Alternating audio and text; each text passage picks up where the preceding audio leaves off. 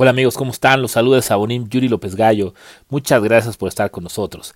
Este segundo capítulo de La Voz de las Artes Marciales tratará sobre el desarrollo del primer arte marcial moderno en la historia, el judo.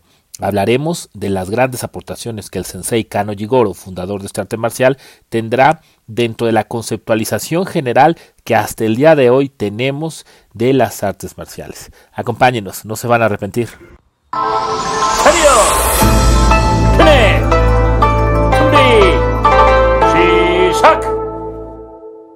El judo es el primer arte marcial moderno. Bueno, e, esta es una afirmación muy interesante y tenemos que entenderla. Ya hemos dicho muchas veces que las artes marciales o los sistemas de combate van a desarrollarse en todas las sociedades en todas las latitudes del mundo. No va a ser una actividad específica de Japón, de China, de Corea, de la India o de Tailandia, ¿no? No, no, no. Todas las sociedades que, tengan cierto desarrollo tendrán también cierto desarrollo de los sistemas de combate o de los sistemas militares.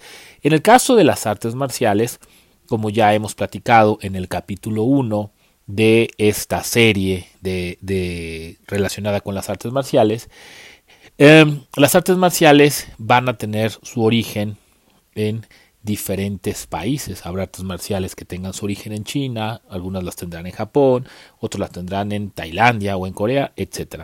Pero el judo es muy especial. ¿Por qué? Porque ustedes recuerden que anteriormente el sentido de las artes marciales en Japón estaba relacionado de manera directa con la actividad militar. De hecho, la palabra jutsu que vamos a leer en, eh, o vamos a encontrar en diferentes palabras como ninjutsu, jujitsu, eh, bujutsu, etc., hace referencia a técnica. Si nosotros decimos jutsu, estamos diciendo, diciendo técnica. Originalmente, eh, bujutsu, bu significa militar, bujutsu, la técnica de los militares. Era la técnica que aprendían los soldados, en este caso los samuráis, para desarrollar sus actividades, todas ellas obviamente en el ámbito de la guerra. Sin embargo, las artes marciales como las conceptualizamos el día de hoy son eh, mayoritariamente o preponderantemente del orden civil y esto es una gran diferencia. ¿Por qué? Recuerden ustedes que en 1868 eh, comienza la restauración Meiji. La restauración Meiji, vamos a definirla de esta forma. Japón vivía el tercero de los shogunatos, el, shogunato de eh, Tokugawa, y este shogunato fue una época de paz. Fue una época de paz en el que el samurái tuvo que encontrar un camino de ser un guerrero en época de paz. Es decir, durante los shogunatos anteriores había muchas guerras y conflictos militares. Por lo tanto, el samurái tenía dentro de la guerra su, eh, su lugar y toda su narrativa tenía que ver obviamente con este soldado heroico que iba a realizar misiones y que iba a realizar proezas. Sin embargo, vamos a ubicarnos en el camino de un guerrero sin guerra. Eso sucede durante el shogunato Tokugawa, que va a haber un largo periodo de paz, lo que obligará a que el samurái, a que el guerrero tenga que encontrar su lugar en la paz. Es ahí donde se dará el mayor desarrollo del bushido, donde ahora lo más importante de un guerrero será el modelo de comportamiento que tiene tanto en la guerra, pero sobre todo en la paz. Ahora, ¿por qué esto es trascendente?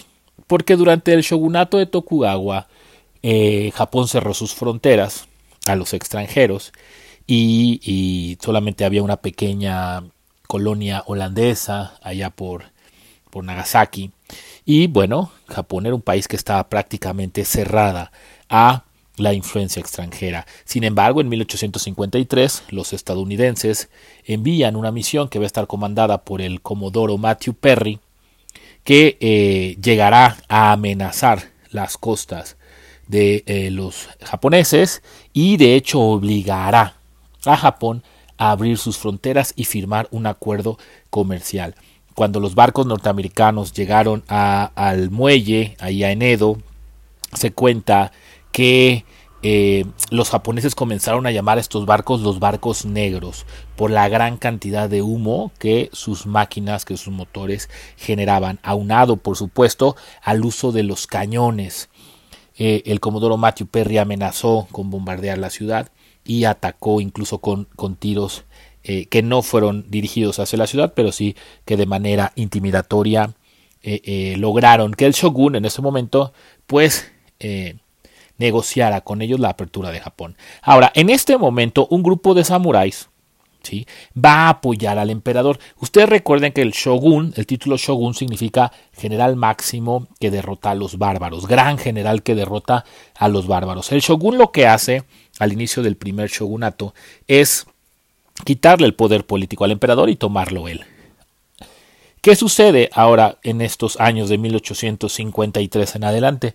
Que un grupo de samuráis se acercará al emperador y lo apoyará para dar una especie, no sé si podríamos llamarlo golpe de Estado, pero sí para dar un golpe de timón para tomar nuevamente el poder, para que el emperador nuevamente tomara el poder y se lo quitara al shogun. Y así es como comienza un movimiento social que al final y militar terminará por constituirse como la famosa restauración Meiji. Ahora, contrario a lo que estos samuráis pensaban cuando apoyaron al emperador, el emperador decide que es momento de abrir las puertas de Japón al comercio y convertirse en una potencia al modo occidental.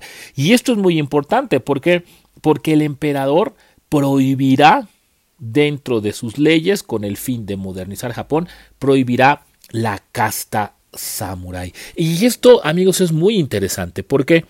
Porque había en ese momento la práctica del jiu-jitsu, jiu-jitsu, eh, es la práctica que los samuráis realizaban sin armas, eran los entrenamientos que ellos realizaban sin el uso de armas. Ahora, estas escuelas de Jiu-Jitsu eran muy famosas. En eh, Japón se cuenta que había hasta cerca de 700 estilos diferentes. Con la restauración Meiji, el modo de ser del samurái va a quedar proscrito, va a quedar prohibido y esto va a hacer que muchas de estas escuelas eh, tiendan a desaparecer junto con sus sistemas. Ahora, es aquí donde es muy importante retomar la gran figura de un joven que en ese momento era un joven muy, muy pequeño, menudo, eh, incluso enfermizo, que nace en 1860, el gran maestro Kano Jigoro. Kano Jigoro era, como ya dije, era un miembro, eh, era un joven muy enfermizo, débil, que pertenecía a una familia acomodada, que su familia eh, eran funcionarios dentro del gobierno imperial. Kano Jigoro comenzó a entrenar Jiu-Jitsu con el fin de mejorar eh, pues su salud. Y es muy interesante. ¿Por qué? Porque él se escribe en una escuela que se llama Ryuji Katagiri. Y bueno, él comenzó con esta enseñanza, pero su eh, bajo el maestro Fakuda Sashiuke, y eh, el problema fue que su maestro muere de forma inesperada y tiene que cambiar de maestro y a los 19 años se va con otro maestro que es el maestro Iso Masachi. Este maestro eh, va a notar la gran dedicación del maestro Kano Jigoro y de hecho le, propondrá que comience a dar clase, pero él todavía no se siente listo, por lo que continúa con el aprendizaje. Y es en este momento cuando él conoce al maestro Ikudo Tsunezochi, quien es maestro de la escuela Kito Ryu, y él comienza a enseñarle. Todo esto que estamos hablando son técnicas de Jujutsu. Pero el maestro Kano Jigoro, que ya se encontraba estudiando en la universidad, todavía no era maestro, él tenía una desventaja en todos los entrenamientos. Él era demasiado menudo, por lo que decidió que debía desarrollar ciertas técnicas donde aprovechando el peso y la fuerza de los adversarios pudiera derribar, arrojar o proyectar a los adversarios utilizando el mínimo de esfuerzo. Esto es muy muy interesante porque estamos hablando que el maestro Kano Jigoro comienza a utilizar la ciencia dentro de la conceptualización de las artes marciales. Otra cosa que hace el maestro Kano Jigoro es que comienza a limitar ciertas técnicas que él considera que eran extremadamente agresivas, las limita, pero mantiene la esencia eh, estratégica y táctica del jiu-jitsu. Es decir, lo que él va a hacer es que va a generar o aplicar conocimientos científicos dentro de las técnicas y va, perdón, y a eh, eliminar dentro de su práctica, dentro de la práctica de su escuela, las técnicas más riesgosas. Recuerden ustedes que la palabra yu significa suave y jutsu significa técnica, como ya lo habíamos dicho. Por lo tanto, Jujutsu significa la técnica suave. Y cada vez que yo doy esta traducción, cuando estamos eh, eh, con mis alumnos en alguna plática, en alguna de las conferencias a las que soy invitado, comento que no debemos dejarnos, dejarnos engañar. Yu, eh, esta palabra suavidad, en realidad no tiene, el, el Jujutsu no tenía nada, nada, nada que ver con la suavidad. De hecho, era un arte marcial extremadamente agresivo. Dentro de sus técnicas podemos encontrar, o bueno, podíamos encontrar luxaciones de cadera, luxaciones de rodilla, luxaciones de hombro, de codo, de cuello y por supuesto luxaciones de columna vertebral.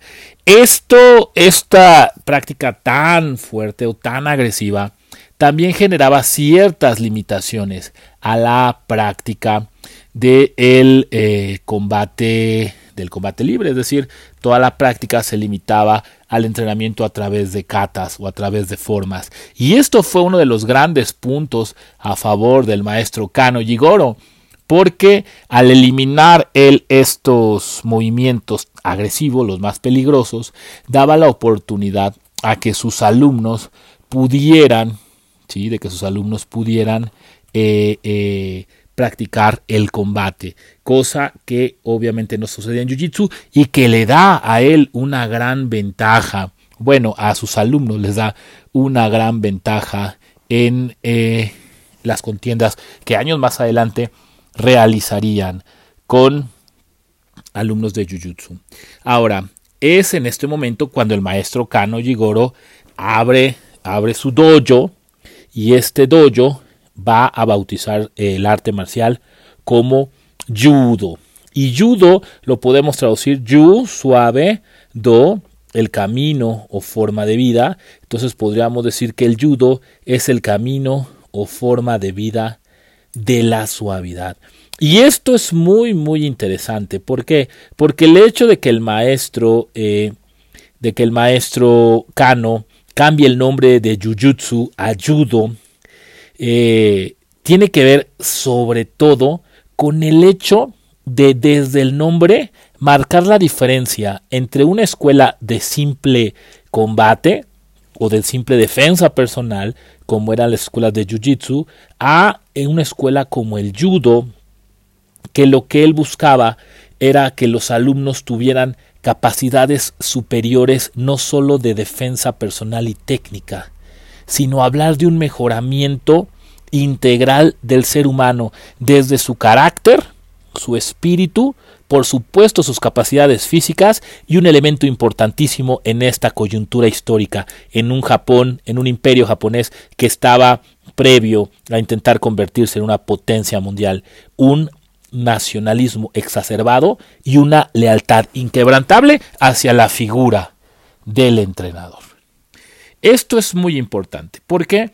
Porque el judo, eh, el maestro Kano Jigoro, comienza al momento de renombrar su arte como judo, comienza a hacer una diferenciación entre su sistema y el jujutsu tradicional. Y él va más allá, va a generar aspectos o, elementos, va a generar ciertos elementos en la práctica del judo que lo van a diferenciar de manera eh, eh, muy clara sobre las artes marciales eh, anteriores como Jiu-Jitsu.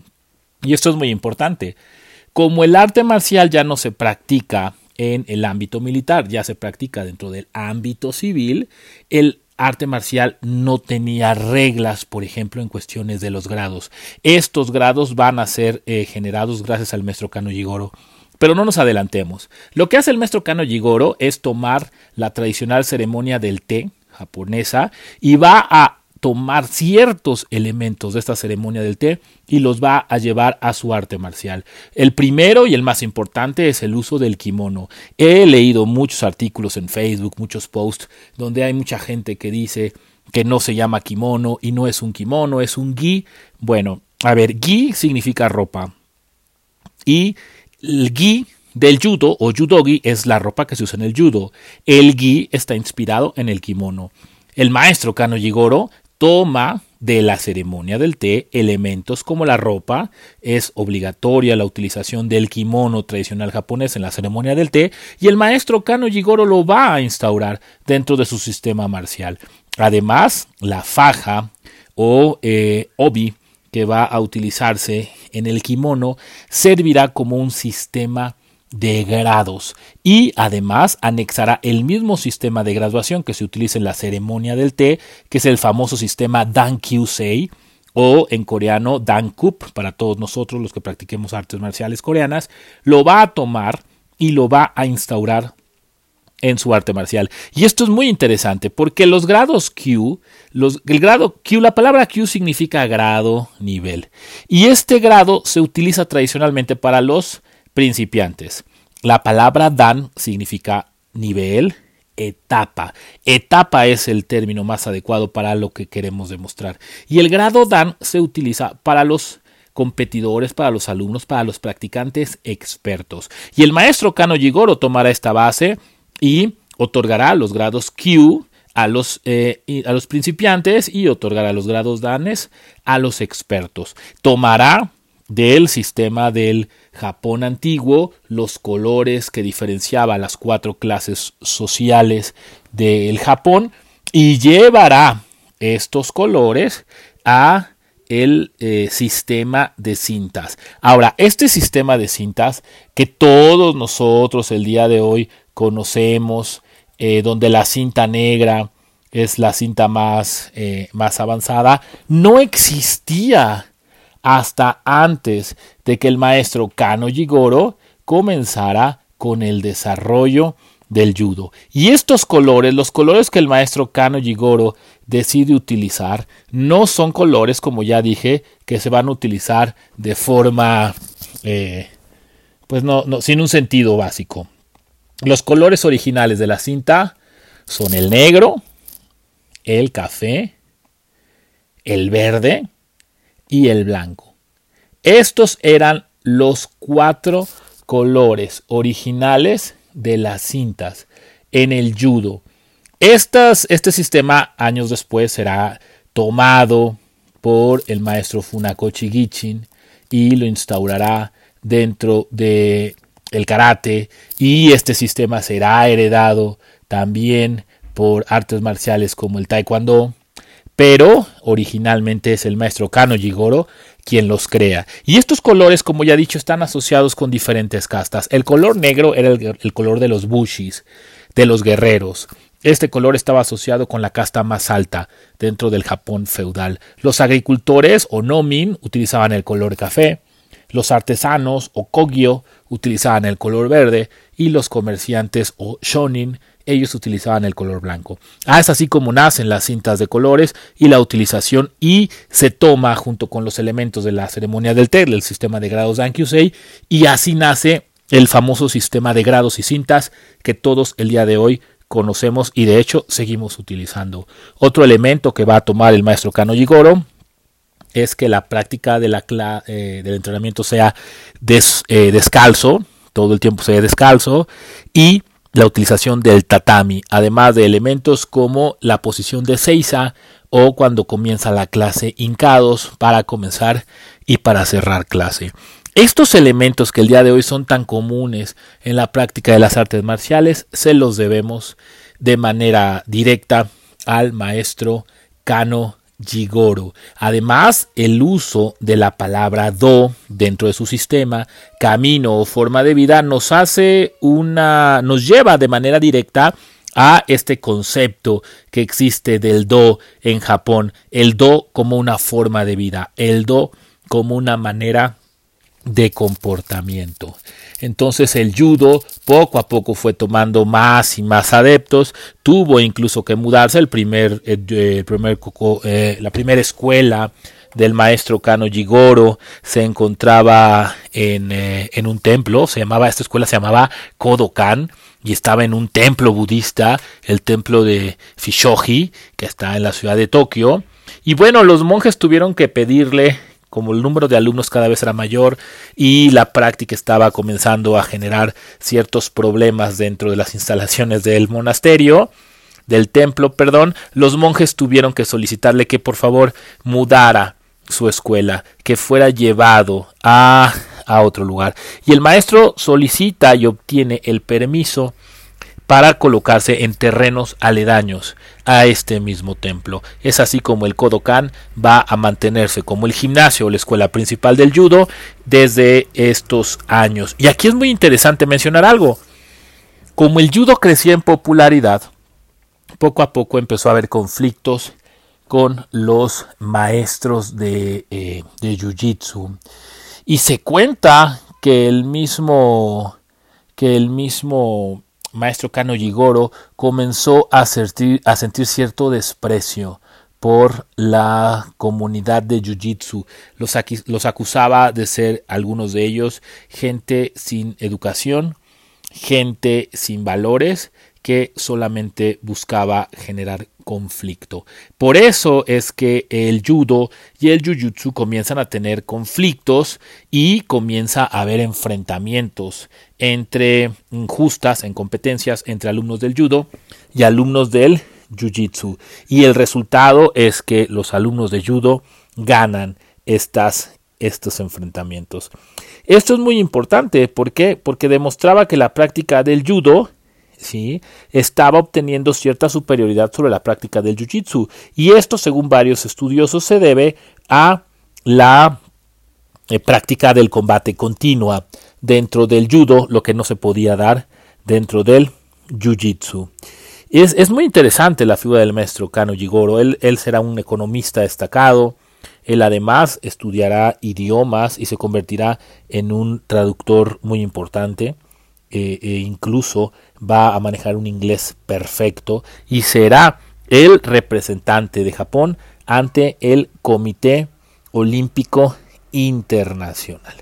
Él va a ser eh, el principal responsable de que en 1932 se le adjudique a Tokio la sede para los Juegos Olímpicos de Tokio 1940, los cuales nunca serán llevados a cabo porque Japón, debido a presiones internacionales, tendrá que renunciar a, su, a ser la sede de los Juegos de 1940, la cual pasará a Helsinki, pero estos Juegos no se llevarán a cabo debido a la Segunda Guerra Mundial. Esto es muy, muy, muy interesante. Ahora, el maestro Kano Jigoro, además de ser un gran maestro de judo, siempre fue un maestro, un académico, y se cuenta incluso que él propició grandes cambios sociales, además o, dentro de las clases sociales más altas. Es así como el maestro Kano, cuando fue director de la escuela, eh, eh, de un director de, de la escuela en el Instituto Superior en Tokio, él ordenaba que los maestros de, perdón, que los alumnos eh, de manera sin importar su clase social, todos realizaran las mismas labores para apoyar a su escuela, labores de servidumbre. Es decir, ponía a todos los alumnos en el mismo nivel y además se cuenta que era un maestro extremadamente generoso que eh, compartía sus bienes o compartía, o hacía regalos a los alumnos más pobres. Es, muy importante la, la, figura del maestro Kano Jigoro. No podríamos entender el arte marcial sin hablar del maestro Kano Jigoro. El judo se convirtió en deporte olímpico para las Olimpiadas de Tokio en 1964 y se considera que hasta el día de hoy es uno de los artes marciales con mayor número de practicantes en el mundo. Sin embargo, en países como el nuestro, países como México, la práctica del judo desafortunadamente es, eh, es no es tan alta como desearíamos los, miembros de la comunidad, de la comunidad marcial. Y pues bueno, Es así como el maestro Kano Jigoro, a través de su herencia, nos deja un concepto muy claro de lo que es un arte marcial moderno, un arte marcial que cuente con un sistema de grados preestablecido, un arte marcial donde estos grados se obtengan a través de la práctica periódica de exámenes y de programas técnicos, un arte marcial que utilice las cintas de colores junto con el sistema Dankyusei para poder remarcar los niveles de expertise dentro de la práctica, pero sobre todo un arte marcial que esté basado en el do, un modelo de comportamiento establecido con base a los valores que enaltecen a la sociedad. Espero que este capítulo te haya gustado. Soy el Sabonín Yuri López Gallo. No te olvides de seguirnos en, nuestra en nuestro canal de YouTube y de darle like a nuestra página de Facebook y de Instagram. Apóyanos compartiendo estos contenidos, etiquetando a tus amigos para que tengan un acercamiento con estos eh, capítulos sobre el arte marcial. Soy el Sabonín Yuri López Gallo. Nos vemos en la que sigue.